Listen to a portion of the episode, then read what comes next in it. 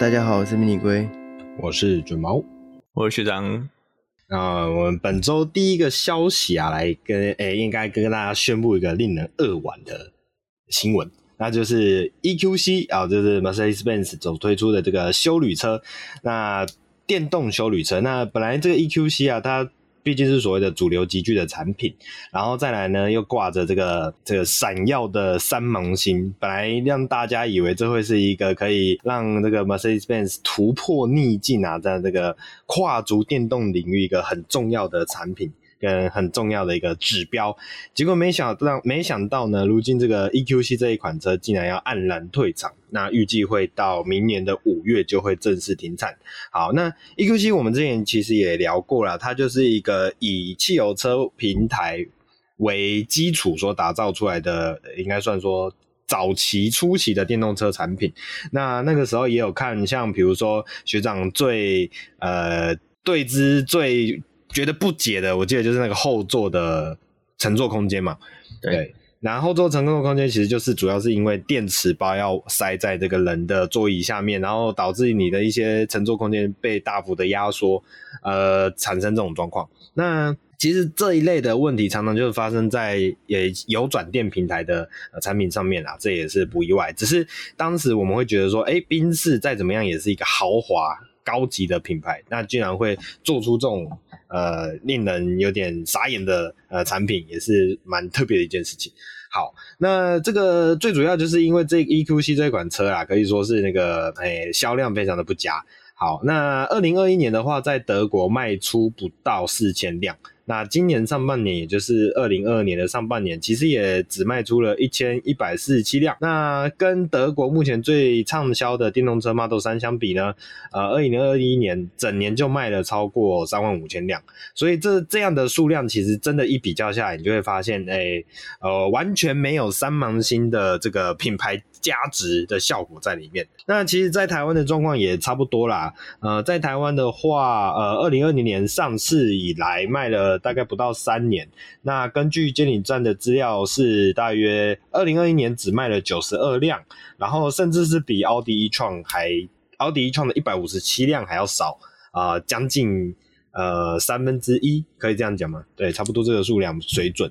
对啊，所以你看连，连呃奥迪这种品牌，突然这样讲好像怪怪的。好，奥迪这种品牌都可以卖的比 EQC 多、嗯、这么多，那个是在台湾不好而已啦。奥迪其实在德国是还不错的。哎、欸，这应该说，我刚刚讲的这句话是以台湾的市场状况，尤其是对，对，尤其是我们上礼拜才在讨论那个狂人日，哎、欸。Vincent 跟狂人的那一支影片，对，所以 对，所以那种既视感很深。OK，好，所以总而言之呢，这个 EQC 啊，就要很快的就要离我们而去。那虽然 EQC 会正式停产啊，不过我记得根据消息是指说，呃，现在真正的电动车平台所打造的 EQE 啊、EQS 啊，还有再来是呃呃 EQA 跟 EQB。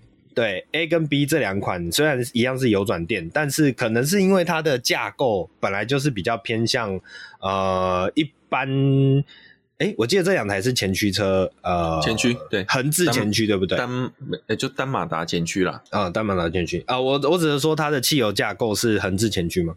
哦，对，A 跟 B 是横置前驱，是，所以我在想横置前驱的架构本来就会比较在空间上会有一些呃优势，所以。这也导致它有转电以来会比较呃，可能某些的表现水准会稍微好一点，所以 EQA 跟 EQ EQB 还会继续维持哦市场销售。那我们就来呃为这个新闻啊，为那个宾士的第一款主流级距的电动休旅车呃默哀啊十秒钟啊，好，我懒得数十秒钟，我们就直接进下一个新闻。下一个新闻是，也是那个有点呃狼来了这个新闻啊，就是法拉第 Future 法拉第未来的这一间所谓的新创电动车品牌啊啊、呃、这一间公司啊再次延后了 FF 九一这一款，也就是他们的电动车的产品的生产。好、哦，那我我只能说啦，这个诶、欸，我觉得这也不能算新闻啦，应该说法拉利呃法拉第未来的产品延迟啊，我只能说真的不意外。那真的等它 量产出来再叫我这样子吧，这样可能会比较快一点。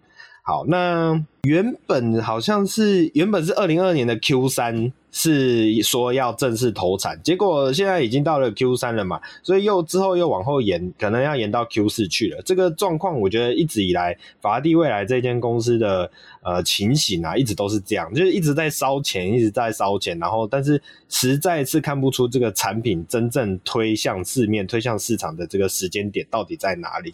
好。那这一次的延期也是有传闻是说跟当时当时的创办人贾耀亭之间的一些纷争有关系啊。那其实我是没有在 follow 这间公司以及它背后的一些状况，所以我们就呃不深入。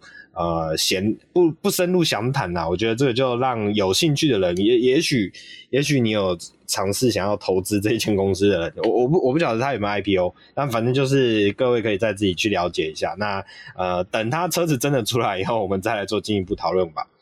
OK，好，下一条新闻啊，我们刚才讲到这个法拉第未来这个是中国的创办人嘛，所以下一台车其实跟中国也有点关系。那我们等下聊一下，哎、欸，中国专属的这一款上汽奥迪所发表的奥迪 Q 六啊，这个 Q 六的这个产品可以说是一个专门为中国市场而生的奥迪修旅车。它那个有一种叫做什么中国特试车，还是呃中国特试车或中国四项地车或。嗯中国专用车，对，反正只是中国市场啦，对，只只在中国产，只卖中国，对对对对，原原则上是这样，当然也不乏是有一些呃呃。中国表现不错，所以拉到国际市场的产品也，我印象中也是有，我现在一时想不太起来。但是，但是以这台车长得这么丑，我觉得它很难卖出中国。没错。好，那这一款 Q 六呢，很特别的是，首先要讲的一点是很特别的是，呃，它居然是使用 MQB 平台打造。那对我们节目常听熟悉的听众，或是你对汽车呃了解比较深的听众，可能会知道 MQB 这个平台啊，它其实是。呃，整个 VAG 体系底下比较泛用型的平台，那主打的产品也是以那种呃，我们讲说一般乘用市场或是大量型的乘用市场为主的呃平台架构。那简单来讲，大家最熟知的 NQB 产品大概就是 Golf、T 广啊这一类的。所以其实综综合这样的内容消息啊，其实你就会觉得 NQB 这个平台其实骨子里就是一个以福斯为基底的平台。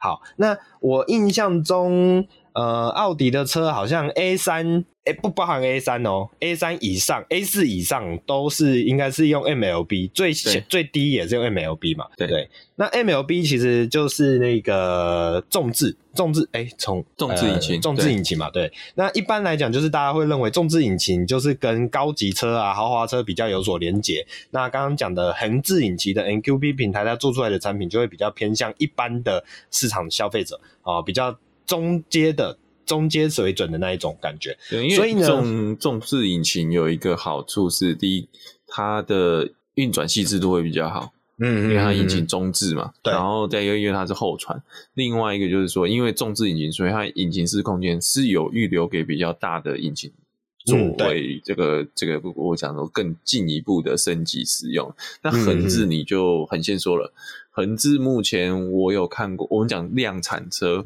嗯，看过最大的引擎，嗯。呀，以现在现行贩售的大概就是二点五了，嗯嗯，就奥迪的那个五缸二点五，那以前有，我就是说很佩服 Volvo 可以把直六塞进去，曾经有直六横置，有二零一五年的时候，二零一四一五年，非常的凶狠，嘿，对，那但是后面就没有了，嗯，所以所以这个。你说真的，现在要讲到什么六缸三点零，都一定是中置引擎才有的东西。是是是是是，对啊，还有一个特殊的，不好意思，我再补一个，还有一个特殊的横置 V 六，横置 V 六，莲花，莲花的横置 V 六，不过就放后面啦，所以那个也是有比较多大的空间可以用。对对对对。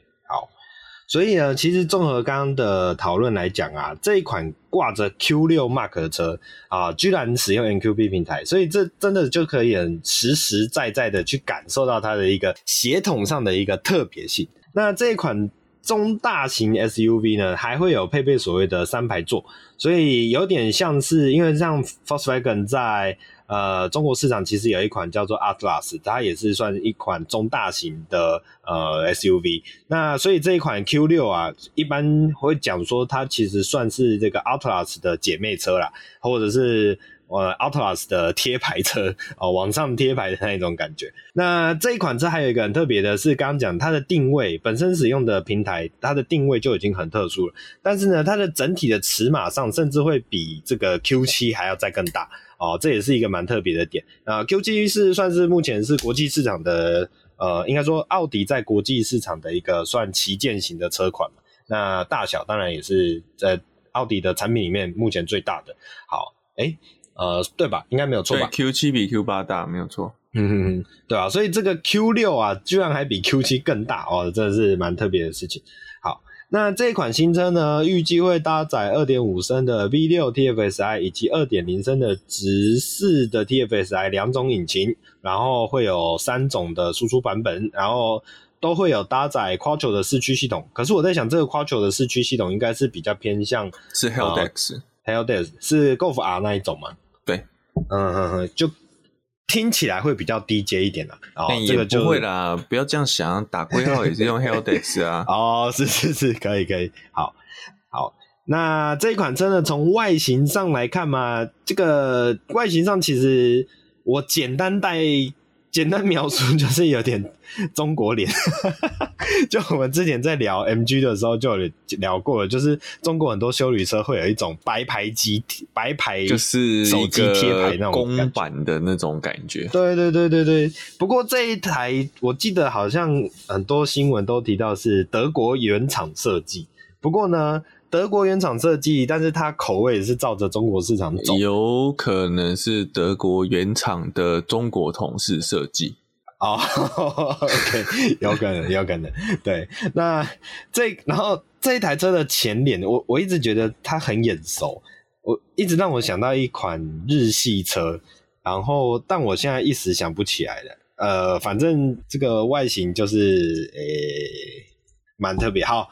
呃，我们来聊描述一下，它的水箱罩其实就是奥迪惯用的那种盾形水箱罩，但是呢，因为目前国际主呃国际上的奥迪的产品啊，这个盾形水箱罩周围都会有很大的镀铬的呃那个叫做装饰圈啊，但是这一款没有，这一款是直接使用车身色，所以你就会觉得跟以往的奥迪的那种视觉感有一点搭不太起来。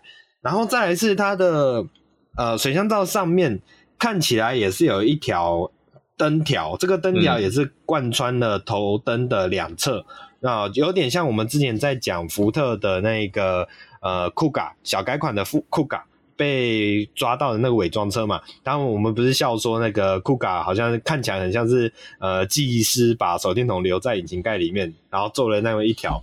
那个灯灯线，那这样子 Q 六比起来啊，我觉得那个酷改已经算好看了，因为这个 Q 六是直接把一个很明显的灯就直接牵在那个位置，呃，所以这整个视觉感其实我觉得还蛮令人呃令人惊吓惊吓，对，真的只能用惊吓来形容。好，然后车体的话，因为车体的话它毕竟是一个六座的。呃，七座的大中大型 SUV 啦，所以它在车体线条的话，并没有什么特别的地方，大概就是你常见的那种中大型修理车会有的那一种车身线条。这个其实也不能怪奥迪，因为呃，就像刚刚讲的，比如说 Atlas 那一款车，或者是呃丰田之丰田的那一款国外的七座大台的那一款休旅车，也大概都是这种造型啊，就是比较偏方正，然后反正是空间取向为主。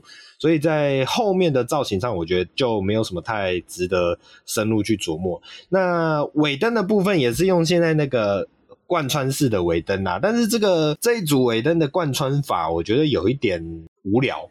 对，那这个就给大家自己去查询一下。我觉得这就是，诶、就有一点。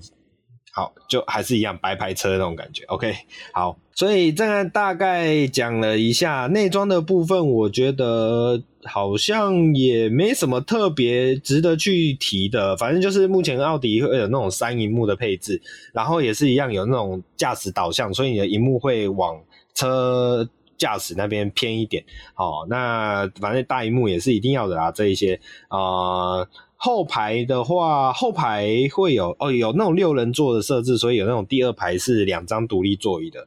呃，看起来坐起来的那种氛围感是还不错。但是除此这些东西，其实这类型的产品都有呃很长都有这种样的设置了，所以我觉得也还好。那这台车两位还有什么想要特别补充的地方吗？我对它五菱的动力系统蛮有兴趣的，因为嗯，它是。它有两个动力款式嘛，一个就是二点零直四哦，这个非常大家都熟悉，就是 EA 八八八，对，没有什么疑虑，有两百三十一匹，这个应该就是 EA 八八八，就不会有任何意外。但是它比较高的那个五菱 TFSI 的话，它居然是二点五升 V 六，嗯，我一直在想，嗯，VAG 系哪来的二点五升 V 六？嗯嗯嗯嗯，诶、欸，应该是有啦，很久以前的 VR 六，但是我现在一直想不起来其他六也不是二点五的，它有可能改出来，所以我在想说，看到这个新闻，新闻是这样写的，但是这到底是哪一颗引擎？嗯，有没有可能是中国市场的？没有没有没有，有可能是中国市场不知道谁哪一家的引擎，然后为了要量产，然后可以降成本嘛。对吧？所以就跟他们拿来用。我我觉得这个可能性是不小的。嗯，对。但我现在没办法确定它到底是谁的，因为我现在是有看到有一颗叫代号 EA 三九零的，是二点五升 VR 六。嗯哦，对，嗯、但是太诶、欸，有可能哦，因为我现在看到是他写是那个图昂。服饰的图案啊，其实就是阿特拉斯的中国版，嗯，然后只有在中国用，所以难怪我们在欧洲戏场、美国戏场市场没有，我怎么变香港口音呢？戏场，就在在欧美没有听过这颗引擎，对不对？我们就没有没有印象，VAG 里面有二点五升 V 六这颗引擎啊。OK，那真的是只有，似乎真的是只有中国为了因应国五跟国六 B 而冒出来的东西。嗯嗯嗯嗯，对，我现在大概看一下，其实中国很多福斯体系的呃修理车都有配这一颗，对，所以不止刚刚徐阳讲的途昂啊，像还有什么呃这一款叫什么东西啊？诶、欸，然后这个 VR 六，可是可是 VR 六就是一个，它不是正 V 六哦，嗯，它是有点歪的 V 六，就是我们有点歪的 V 六，对，因为我们的。以我们上次是在讲 R 三二那个时候嘛，其实就讲到这个，那时候 T4 也有配 VR 六嘛。其实 VR 这个引擎为什么它不直接叫 V 六？直接它不是像我们讲的 V 是两排气缸并列成 V 字形，不是。嗯。嗯 VR 的气缸还是正的。嗯。它等于是六六个直直的柱子插下去，它是变成是。那个连杆那边是歪的，在哦，活塞还是上下跑，不是斜的跑，哦，是是是，这是一个比较特殊，所以其他的输出就没有正 V 六那么漂亮。但是它好处是它可以塞得更小，因为你没有那个 V 中间的空隙，但是就很特殊啊，这个只有在中国出现，中国市场对对，算是中国特有的引擎啊，只有现在还有中国还在用 VR，嗯嗯嗯，是是是。好，所以总而言之，这就是一台非常呃非常中国味十足的啊奥迪修理车啊，跟大家分享一下。对，好险我们买不到啊，不是。好，接下来下一条新闻呢，我觉得这个还蛮特别，是市场上居然有传言呐，呃，Toyota 即将要跟 Suzuki 还有 Daihatsu 共同打造一款中置后驱的双座小跑车。那讲到中置后驱双座小跑车，哎、欸。中置后驱，M 叉五算中置吗？算，M 叉五是前置后驱。前置。那也就是说，单纯论小跑车的话，双座小跑车的话，啊、呃，一般想象上好像就是 M 叉五跟 TT 嘛，啊、呃，再来的话好像就会八六啊，一八八六法拉利。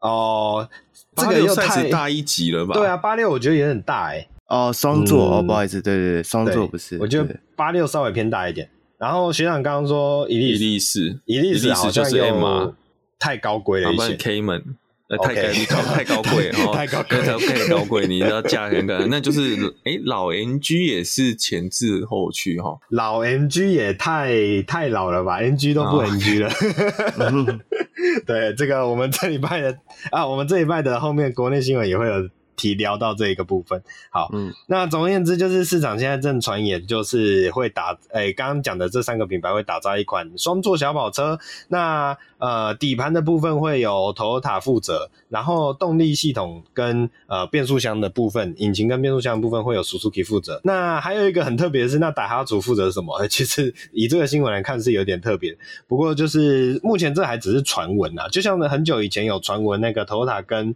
呃 Mazda 要合。还有推出下一代的 Mazda Six，那好像我记得那是讲说是什么二点五 T 是不是？哦，这到现在也还没有下文，所以我觉得这个消息就是跟大家分享一下，让大家可以诶冥想一下这个新闻，哎，这个这这个小车车呃有趣的小车车什么时候会出现嘛？嗯。好，接下来下一条新闻是 Toyota 的 Sienna 的大改款啊，有那个实车的无伪装的样貌终于曝光了啊。那这个 Toyota Sienna 其实在台湾的销售状况其实也不算差。呃，其实很多人讲 Toyota，呃，应该说 Sienna 这一款车并没有承接 Wish 在台湾市场的定位。那还有人说卖的其实以并不并不符合和泰当时的预期啦。那但是即便如此，我觉得 Toyota 的 Sienna 还是算是在台湾市场里面，呃，相对来说是一个，它有一个特殊的市场定位，就是滑门，然后七人座，然后比较便宜，入门款，入门的款式。对，所以它我我以为你讲的它特殊市场定位是五月天粉必败款哦，五五月天粉有这么穷酸啊？不是，有这么委屈吗？啊，有有人生气了，有人生气了。没有那么委屈，五月天粉都是很厉害的。，OK，所以这一款 Sienna 车啊，它大改款啊，其实我们台湾这边也还是会有点期待。不过当然啦，这个大改款会不会进来台湾，其实还有一个未知数。因为当时呃现行版的时宴塔其实是我记得没有左驾版，一开始是没有左驾版，是特别为了和泰要引进。台湾才推出的左驾版，所以大改款的实验塔有没有可能会因为同样的原因而呃推出左驾版的？我觉得这个是需要呃怀疑一下的，因为现行版的 Sienna 就已经没有符合和泰当初预期的数量的话，呃，也许没有这么多的资金，或是没有那么多的市场可以去供给这一款大改款导入，然后改成左驾的这件事情。好，那 Sienna 大改款的这个外形上啊，可以说是比起上一代来的，好像有在更放尺尺寸有在更放大一点点，但是呃，好，我觉得这个尺寸放大一点点，不不晓得是视觉上还是里面的空间也真的有跟着放大，这我不太确定。但是整个车子是有比较胖一点，然后比较圆润一点，没有错。好，然后车头的造型呢，我觉得是有一点点偏可爱的风格。哦，学长那时候好像说跟哪一台车蛮像的，是我说的，跟那个哦是哦是龟龟说的，嗯、对，跟 Up 福斯的 Up 很像，Golf 的 Up 是吗？不是，就是服饰的 Up，嗯，哦，服饰啊，对，不好意思，我在想什么 Golf。我那时候想到的是电动 Mini，哦，对对对对对，我有印象，就那根黑横杆。电动 mini 有类似的这个线条，还、嗯、还有下面的那个嘴巴的那个视觉的感觉。好，那我自己觉得有一点像那个《监狱兔》里面的太监机。这个我不知道算褒还是贬啊，但是我觉得就是第一印象就是有那种感觉。好，那整体来说这一款 Sienna 其实诶。虽然我说它像太监机，但它没有长得那么丑，它其实还是真的是偏比较可爱的。至少我觉得它在视觉上是比 Honda Fit 给我更有好感一点。所以其实我们还是可以稍微期待一下这款车到底有没有机会进到台湾来吧。好。呃，接下来下一条新闻啊，来带快速的带一下是福特的 F 一五零 Lighting 这一款呃电动皮卡。呃，其实，在之前我们大家有聊过很多次嘛。那这一款电动皮卡呢，目前在美国市场推出了这个警用警察专用版啊，这个叫做 Pro SSV。啊，这个 SSV 呢叫做 Special Special Service Vehicle，就是特别特别服务嘛。好像特别用途，特别用途，对，特别用途的载具，那其实主要就是为了警用市场而生的啦。好，那这一款特别的警用 FE50IT 呢，它会有五百八十匹的马力，以及加长特别专用专为了这个用途而加大的电子组。但这个加大电子组，我目前在。呃，内容里面好像没有特别看到它可以提升多少的距离，但反正总而言之，就是为了这个特殊情境所使用的。好，那整体的车身就是它直接原厂就是帮你配好了这个警用涂装啊，然后前防撞杆啊，还有这个上。上头灯、上警灯啊，这些都已经配置在里面。哦，内装的部分也是为了因应那个呃警察用途，有做一些，比如说在中控仪表板上看起来是有一些空格可以插。我记得美国警察会有那种专属的 pad 的那种系统，然后。原厂是说座椅也有经过特殊的设计，那可以让这个警用，因为美国警察常常会腰上会背他的任务的腰带嘛，台湾警察应该也会嘛，所以为了对勤务腰带，那为了这些呃装备，在坐在车上的时候，其实以原本的座椅来说会有点卡卡的，所以这一款车的这个座椅部分也有特别去规划跟设计，去以配合这个装备的使用。然后呢，原厂还有提到这一款车，其实在软体上也有一些设定啊，所以有点有点像是一个呃，我想军事上好像也有什么四 CSI 的那个什么通讯链。C 四 SI 哦，C 四 SI 哦，那 C 四 SI 是不是可以简单讲就是一个呃通讯平台？呃。我们叫讲叫做战情管理系统哦，对对对对，战管系统，对对对对，没错、嗯、哦。所以呃，福特的这一款这个电动的警用皮卡啊、呃，也有类似的系统，它是特别强调就是不只是硬体，我们软体也直接帮你配好了哦。所以这个整体来说就是呃，为了警用而生的产品啊、哦，非常的特殊。好，那福特其实它是号称有百分之六十五的这个警用市场都是使用福特的车款。所以其实真的来讲是蛮蛮大的，蛮厉害的啦。OK，好，所以这一款车给提供给大家参考，这么一个我觉得蛮特别的消息。好，接下来我们最后一条来聊一个有趣一点的新闻，就是呃，有没有两位有没有印象？学生时期有那种眼睛非常小的同学？哦，这个眼睛就是平常就是眯眯眼，嗯、然后他可能呃，平常你看他就会觉得他好像眼睛没有张开，但是他就会说，哎，其实我是醒着的哦。然后老师久了以后认识这个同学久了以后，就知道他就是。呃，眼睛就是小，比较小嘛，所以就不会在上课的时候点他。那这个时候他就可以光明正大的偷睡觉，然后老师不会发现。okay, 有这么好吗？哎哎、欸，他是这样子说了，我不知道 是不是真的那么好。好，那眼睛小可能最后一个是对某些人来说是一个困扰的地方，但某些人来说可能是个还好，呃，可能有优势。但这一个大陆的来自大陆的这个博主啊。博主要怎么翻译啊？也就是台湾的 YouTuber 可以这样讲吗？嗯、还是啊？不然不然我们影片创作者哦，影片创作者。OK，这个来自大陆的这个影片创作者或者是网红，这个叫做常言 CY 哦，这个啊、呃，这个名字还蛮特别，大家自己去查啊。这一位。网红呢，他就说啊，因为他的眼睛太小，所以他就在呃去美国通用、去美国试驾通用汽车的自驾系统的时候呢，因为最新的自驾系统，有些自驾系统他会去判断说，呃，你的这个驾驶啊有没有因为眼睛疲劳或是睡着而导致这种正常的行无法正常的行驶的状况啊，他会给你去做一个特别的提醒关照。或者是去可能强迫你醒来，类似这样子。那这一位网红就因为他眼睛太小，被系统判定为过劳。啊、呃，过于疲劳，所以车子会 没办法，没办法使用。然后这个 这个问题，我觉得还蛮好笑的，还蛮特别的。两位对于这个事情有什么想法？歧视亚洲人，歧视亚洲人，歧视黄种人，黄种人的眼睛不是都细细的吗？对对对，眼眼睛细细，然后要三撇那个尖尖的胡子这样子，还蛮好玩的。这个美国的这个车用软体有。歧视人种的问题，哎、欸，是是，没错没错，那、哦、这个会被延上，这也是不正确的，对对。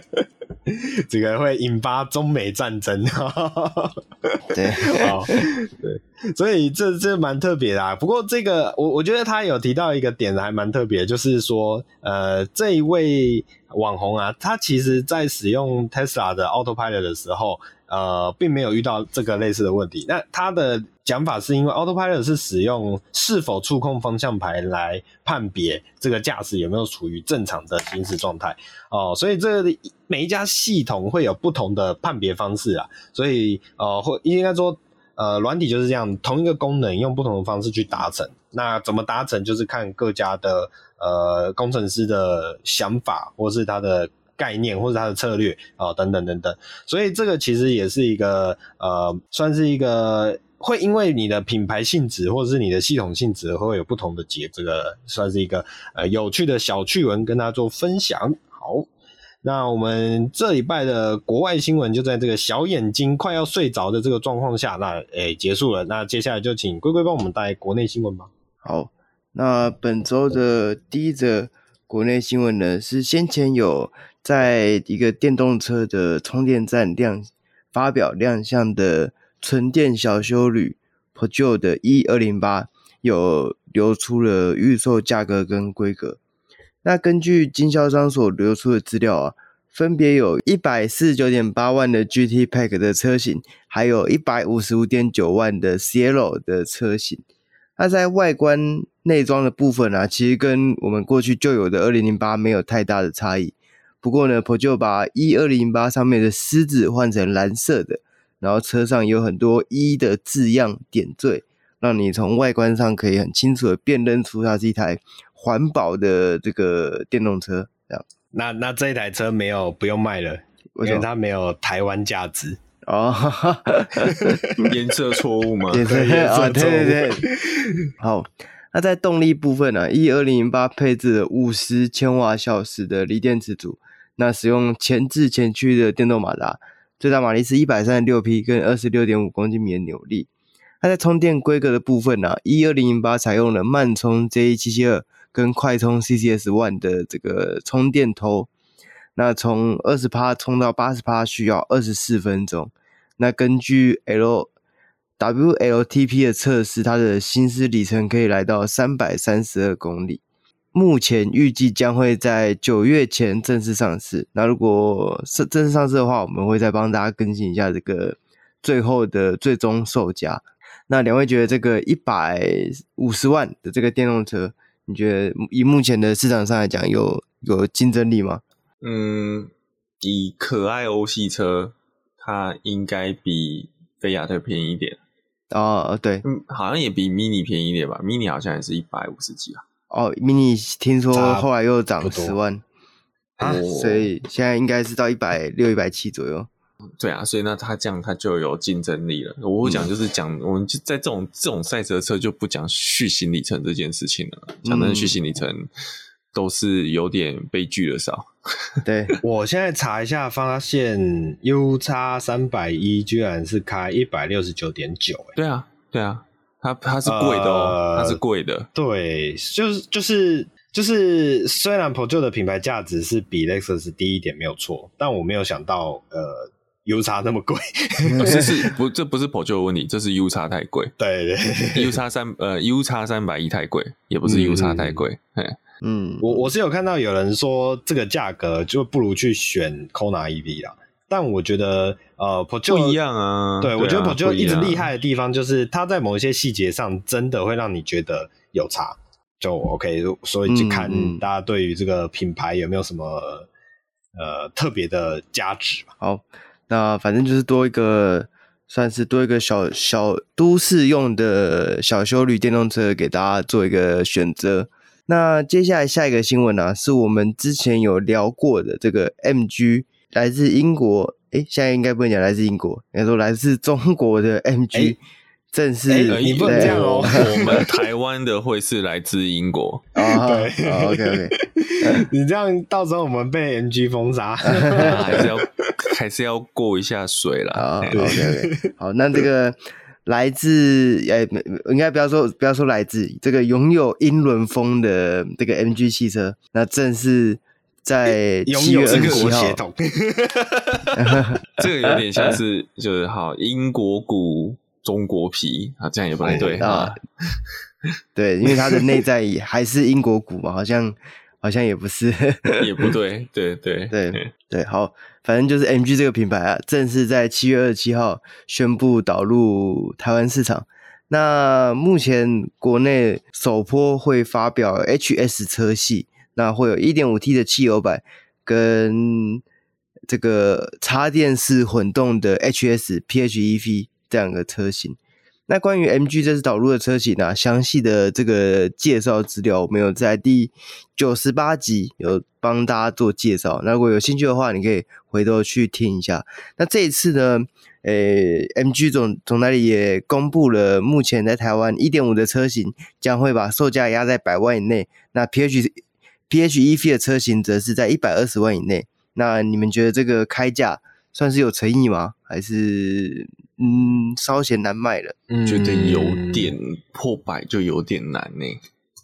嗯，可是我觉得，诶诶、欸欸、PHEV 的版本也是国产的吗？都是国产的，都是国产。哦，但是我老必须老实说，因为呃，我我不确定有没有人会搞混这件事情。它目前推出的 PHEV 的版本，以国产车来讲是呃没有竞争对手的。嗯，嗯，因为国产没有人做 PHEV 嘛。对对对对，它跟呃像 Toyota 的 Cross 呃 Corolla Cross 的 Hybrid 呃其实是不一样的东西，完全是不同的东西。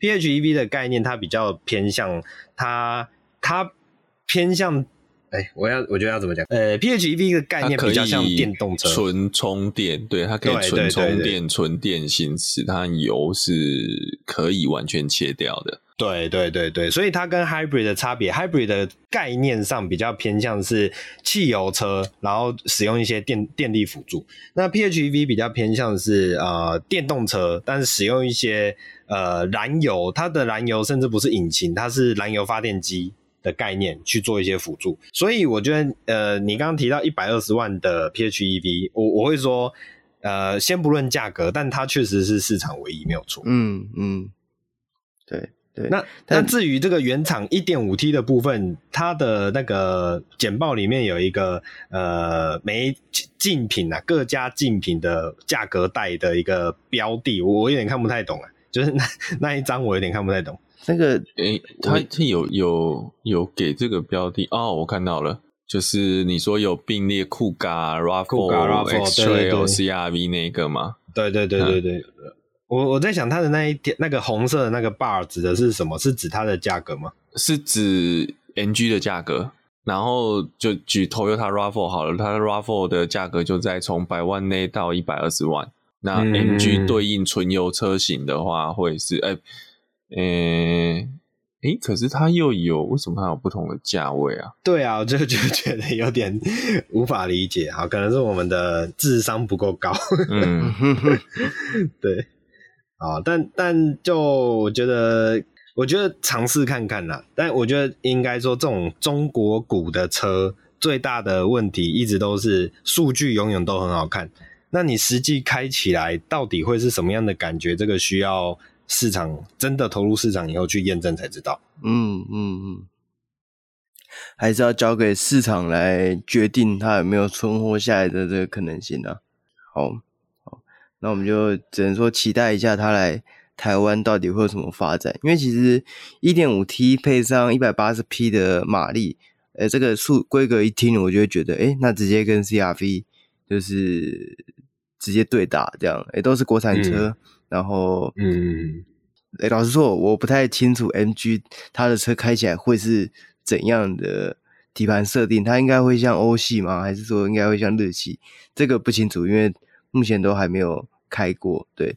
但怎么这么二分法呢？就只有欧系跟日系，那就陆系呀。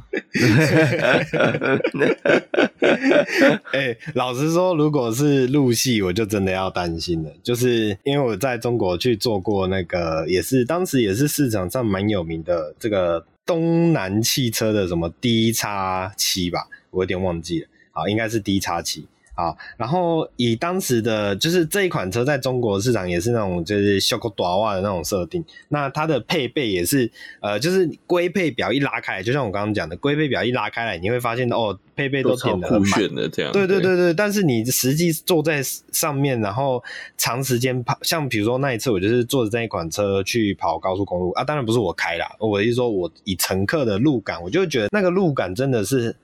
蛮怪的，就是就是你也称不上它舒服，但它又不像日系车软，可是你又会觉得那个呃粗糙度是比较高的，就没有让人家开起来或坐起来也觉得那种舒服的感觉。嗯、但它也不是一直颠簸，然后也不是呃摇来摇去，都不是，就是你会觉得有一种呃粗糙感。嗯嗯嗯，OK，反正就是这么讲，就是很没质感的感觉。哎、欸，有有一点点，有一点点，我我必须说实话。嗯，OK，那但但但是不代表 MG 进来会这样啊，我只是说这需要市场去验证。嗯，对对对，只能说，呃、欸，很期待它之后开起来的感觉会怎样啊？就有没有办法，嗯、有没有机会它能够开起来跟欧系有点像？那我觉得那会是它唯一有可能去战胜目前台湾市场上，诶、欸，同级距的对手最最有可能的那个。这个策略啊，因为你看，诶、嗯，Honda 的诶诶 CRV 或者是 RAV4 这两个，你要怎么打？你卖跟他们同价位，你就是被就会输。对对啊，你就是一定一定输的啊。你这个这个怎么选？我我都不会选 MG 啊，我一定是选市场上多、路上多，然后维修后勤没有问题的车，对啊。那它唯一比较能竞争的，大概就是 Kuga。对，大家买酷卡的时候会先考量到说，哎、嗯，库卡修起来会不会 很容易坏之类的？对 会有这个疑虑吧？我不是说很容易坏，我说大家会有这个这个刻板印象。嗯、对啊，对对。那如果你要买欧系修理车，那没有其他选择了。比如说欧系的国产修理车啦，就没有其他选择。嗯、对啊，我我刚刚发现你，我们在讲这段的过程中。我们都没有提到纳智捷，完全不会放在竞争对手的那个反罗安位列。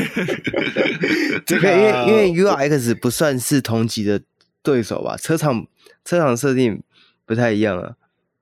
对啊，然后 U 六 U 六其实我认为也不太算是竞争对手，因为价位也不是同一个等级的。对啊，对，嗯、没有没有要贬低纳智捷，只是他们不是同一个那个。这个区间的啊 啊的，对、欸。不过你这么一讲，我想起来嘞。你看他的刚刚我们讲新闻稿，不是讲新闻记者会的那个简报，他也没有放上他们自己的 Outlander。哦哦，对对对，嗯、哦、嗯啊，这但是这很正常啊，因为同集团没有在打自己人的啊。同级人，那他把 S 12放上去是想要，哦，是有派系之争哦。不，或者有另外就是 Outlander 是不是已经在潜意识中要被放弃了？对对对对，其实这样讲也没有错，也该放弃了啦。对啊，对啊，好，那就诶，只能说期待他正式的上路，然后有车可以试驾。那如果有机会的话，也可以去试试看，看看。这个我们来自祖国的善意，我们是来自这个英伦英国风的这个都会修旅，到底开起来会是什么感觉？就到时候再分享给大家。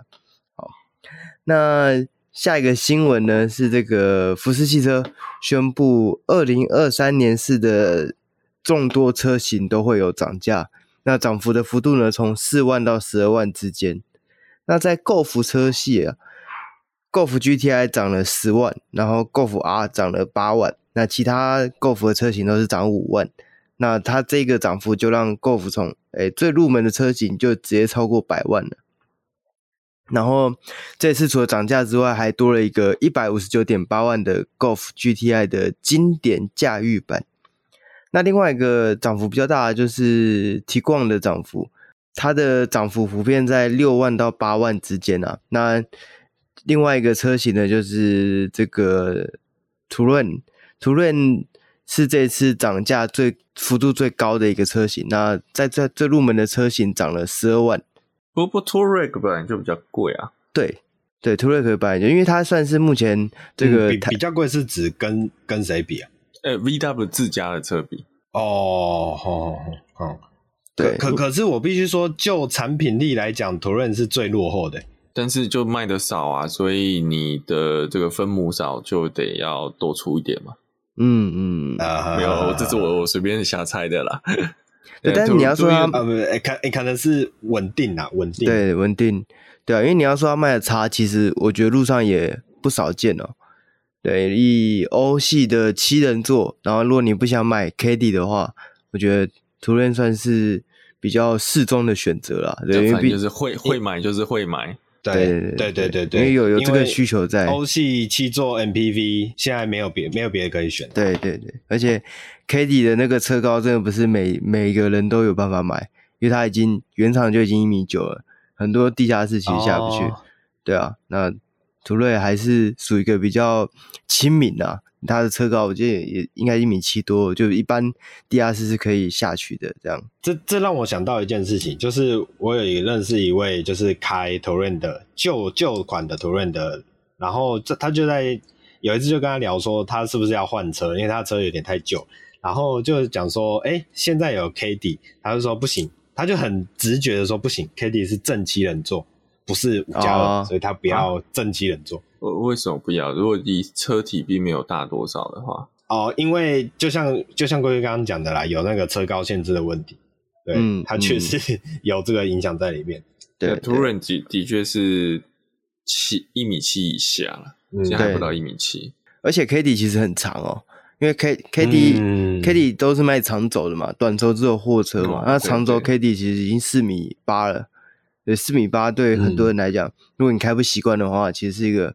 还算是蛮长的车身的，而且我觉得 Kelly 会有蛮多人还停在上一代那个叶片弹簧的嗯乘坐质感哦，那个印象上，对对对对对，就是那种货车感啊，货车感十足，对啊，所以这个自用的话，途锐还是算是比较多人对这个七人座的选择。好，那这次新增的 Golf GTI 经典驾驭版啊，它一样标配了 DCC。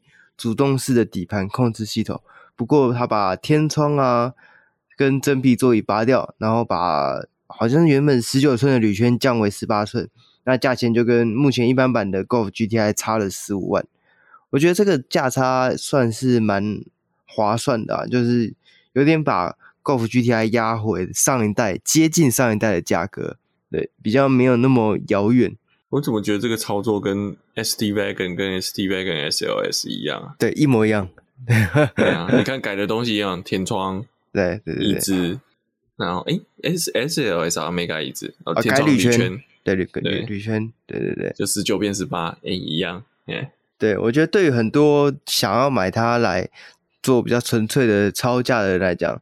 这个东西都不是很重要，这蛮合理的。对你刚刚，你看我省，我不要花钱浪费在它皮上，因为我要改同意嘛。嗯嗯哦，然后我不要花钱在铝圈上，就是十八寸的铝圈胎可能也比较好找。另外就是十八寸，反正我就要换胎了，我干嘛要花换圈呢？我干嘛要花钱在圈上？那如果是跑激烈超价，我更不需要天窗这个东西，还会有意义。嗯嗯，对对对，没错。所以我觉得这算是一个呃合理的操作啦。就以这种性能车来讲，对吧？它应该就是要卖一个比较入门、大家比较可以接受的一个等级，对，而不是把所有配备加上去，然后变得想玩的人玩不起，那买得起的人不会想要买这个东西的这个窘境。好，那反正最近新车应该都是一直涨啊，这这一两年的新车市场就是这是一直在涨价，然后一直没有成交，然后一直在超定价卖，对，这是非常的可怕。所以如果想要买新车的话，应该就是尽就选定之后尽早下定，应该是比较好的一个状况了。对，不然就是去买现车，看有没有那种别人退单的现车，看到就赶快买。好，那本周的新闻就到这边结束了。那喜欢我们的话，记得帮我们按赞、订阅、分享，然后脸书 Apple Podcast 帮我们评分留言。我们下一回再见，拜拜，拜拜。